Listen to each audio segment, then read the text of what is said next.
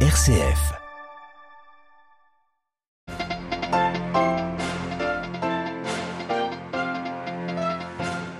L'Église compte dix nouveaux bienheureux. Messe de canonisation hier, place Saint-Pierre. Le pape François est revenu sur la définition de la sainteté. Nous y revenons juste après les titres. Et parmi ces nouveaux saints, Charles de Foucault, nous entendrons le témoignage de l'un de ses arrière-petits-neveux. Dans ce journal également, les élections législatives hier au Liban, les premières depuis le début de la crise économique en 2019. Le taux de participation est en baisse. Nous retrouverons notre correspondant à Beyrouth. Élection présidentielle cette fois en Somalie. L'ancien président reprend le pouvoir dans un pays en proie à l'insurrection d'islamistes radicaux. Enfin, dans notre dossier en fin de journal, nous chercherons à comprendre pourquoi la population diminue en Russie avec le spécialiste du Caucase, Jean Radvani. Radio Vatican, le journal, Marine Henriot. Bonjour. Près de 50 000 personnes réunies place Saint-Pierre hier matin pour la messe de canonisation de dix bienheureux. Parmi eux, cinq Italiens, un Néerlandais, un, Indien et trois Français, dont Charles de Foucault. Tous viennent nous rappeler que la sainteté est un appel universel pour chaque baptisé. C'est ce qu'a déclaré le pape dans son homélie. Les précisions avec Adélaïde Patrignani. Santos esse decernimus et definimus, Ils sont officiellement inscrits au registre des saints, dix nouveaux saints pour l'Église universelle, et un évangile du jour qui résume bien ce qui fut l'essence de leur vie, l'amour. Comme je vous ai aimé, vous aussi aimez-vous les uns les autres, demande Jésus. Aimer de Dieu, c'est là notre identité et notre force, a d'abord souligné François.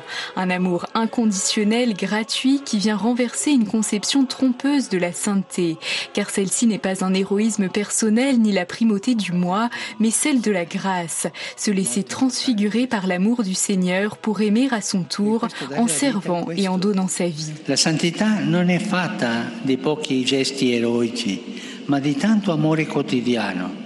La sainteté n'est pas faite de quelques gestes héroïques, mais de beaucoup d'amour quotidien, a encore expliqué le pape. C'est toujours regarder Jésus dans les autres, et cela sans chercher la gloire mondaine. Les saints sont des reflets lumineux du Seigneur dans l'histoire, a poursuivi le Saint-Père. Et ces dix nouveaux saints nous montrent un chemin ouvert à tous. Chacun de nous est appelé à la sainteté, à une sainteté unique et non reproductible, a insisté François. La sainteté commence avec le baptême. Elle incarne le plan d'amour de Dieu pour notre vie et ce plan, a conclu l'évêque de Rome, fait-le avancer avec joie.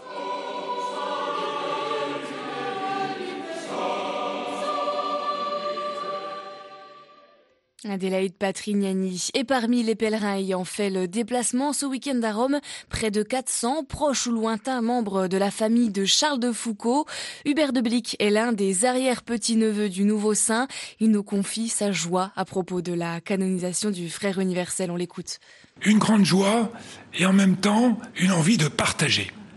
Je crois que ce vœu de fraternité universelle de notre oncle Charles, c'est véritablement cette fraternité universelle qui fait tant défaut aujourd'hui dans notre monde.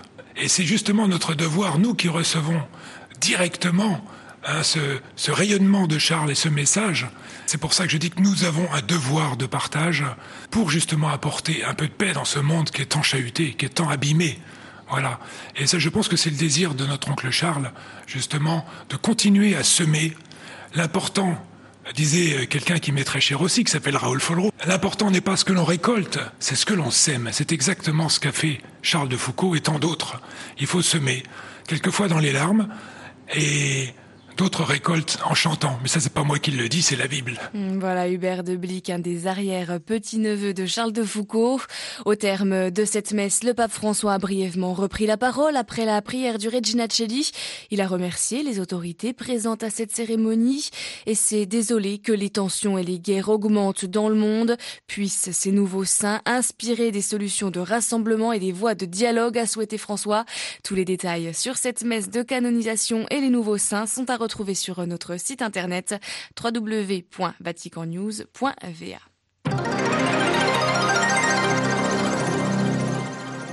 La Finlande a officiellement demandé à adhérer à l'OTAN. La Suède serait sur le point de faire de même ces prochaines heures. Une demande historique après des décennies à l'écart des alliances militaires. La Finlande partage 1300 kilomètres de frontières avec la Russie. Le président finlandais Sauli Niinisto a appelé la veille de cette demande Vladimir Poutine pour l'en informer. Celui-ci a déclaré que la Finlande faisait une erreur. Les pays déjà membres de l'OTAN en tout cas assurent qu'ils continueront à envoyer des armes à l'Ukraine ces derniers jours, l'armée russe progresse dans le Donbass, dans l'Est ukrainien. La région est en partie contrôlée par euh, des séparatistes pro-russes depuis 2014. Le Kremlin en a fait son objectif de conquête principal. Au Liban, 4 millions d'électeurs étaient appelés aux urnes ce dimanche pour choisir 128 membres du Parlement. Le décompte des voix de ces premières élections législatives depuis le début de la crise économique en 2019 s'est poursuivi jusqu'à l'aube dans certaines circonscriptions. À Beyrouth, Paul Khalife. Malgré la crise, l'effondrement économique, la destruction du pouvoir d'achat, les partis traditionnels tirent leur épingle du jeu et continueront de dominer largement la prochaine Chambre. Le taux de participation de 41% des Libanais résidents, en baisse de 6 points par rapport aux précédentes législatives de 2018, a desservi les listes dites de la société civile. Entre 8 et 10 candidats se revendiquant de la contestation pourraient être élus. Mais avant même l'annonce des résultats officiels attendus dans le courant de cette journée, les chefs de certains partis, notamment les formations chrétiennes, revendiquent la victoire. Samir Jaja, proche de l'Arabie saoudite, a assuré que son mouvement obtiendra le plus grand bloc chrétien à la Chambre. Son rival, Jebran Bessil, gendre du président Michel Aoun et allié du Hezbollah, a reconnu à demi-mot que son groupe parlementaire pourrait être amputé de quelques sièges. Le Hezbollah et le mouvement Amal sont bien placés pour rafler les 27 sièges qui reviennent aux chiites. Cette victoire leur accorde une représentation exclusive de cette communauté au Parlement. La participation des sunnites, plutôt modeste, est perçue comme un signe de soutien à l'ancien Premier ministre Saad Hariri, qui a annoncé en janvier son retrait de la vie politique sous la pression des Saoudiens.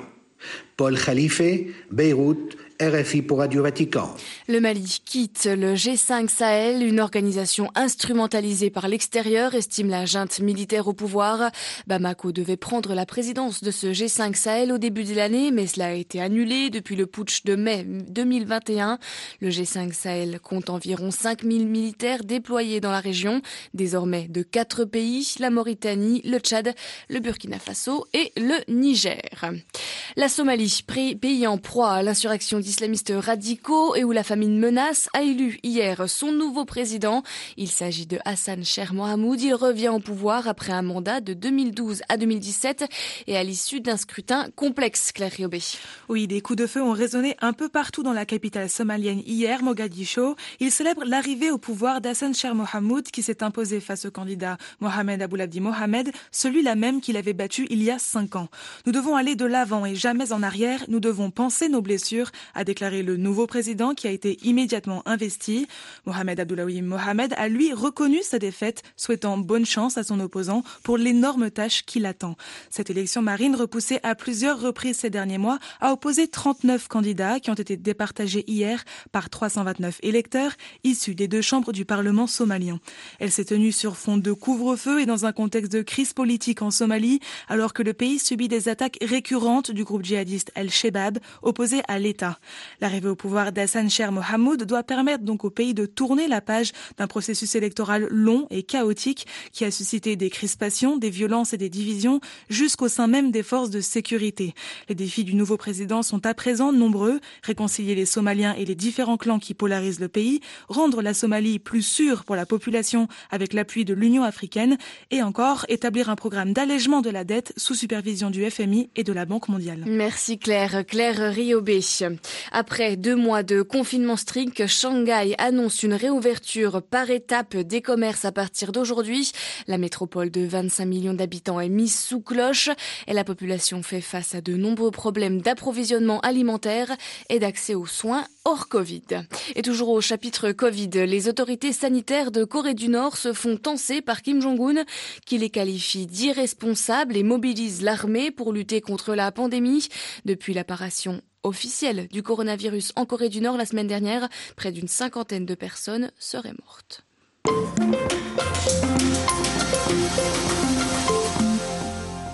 Dans notre dossier ce matin, coup d'œil sur la démographie en Russie. Géographiquement, c'est le pays le plus grand du monde qui subit actuellement la plus importante crise démographique de son histoire, une crise accentuée par la pandémie et puis par la guerre.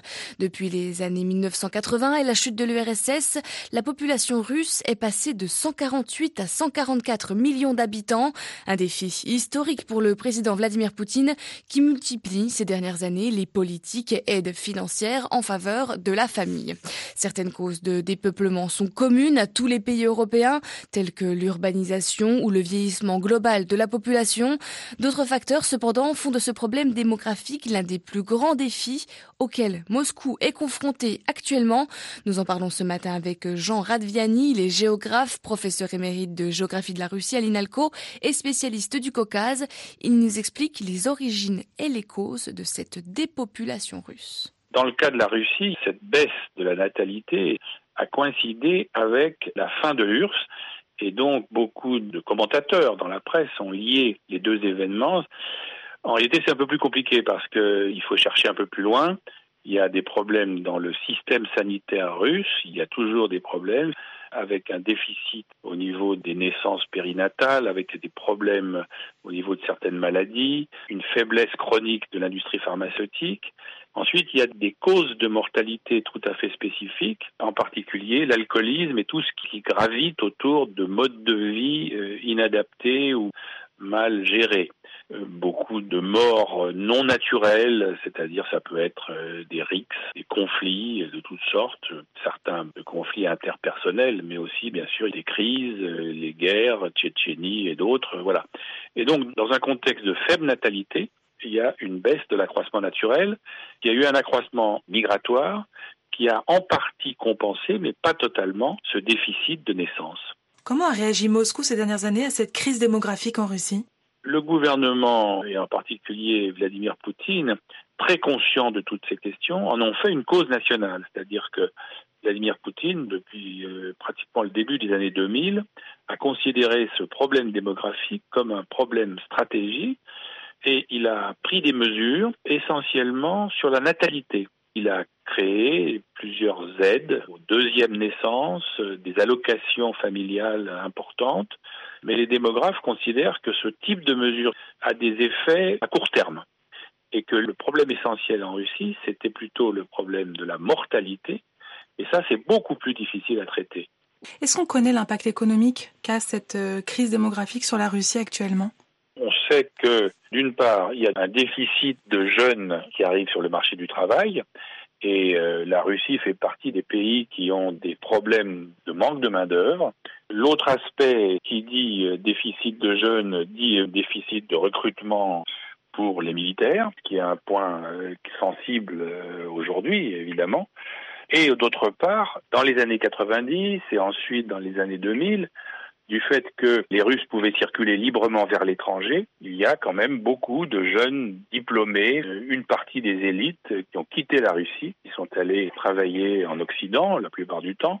Et de ce point de vue-là, la Russie a perdu une partie des gens qu'elle avait formés, et parmi les plus actifs et les plus brillants. Et ça, c'est un déficit aussi qui pèse sur la modernisation de l'économie. Est-ce que selon vous, la crise de la démographie russe est un facteur de compréhension de la politique à la fois militaire et sécuritaire de Vladimir Poutine actuellement?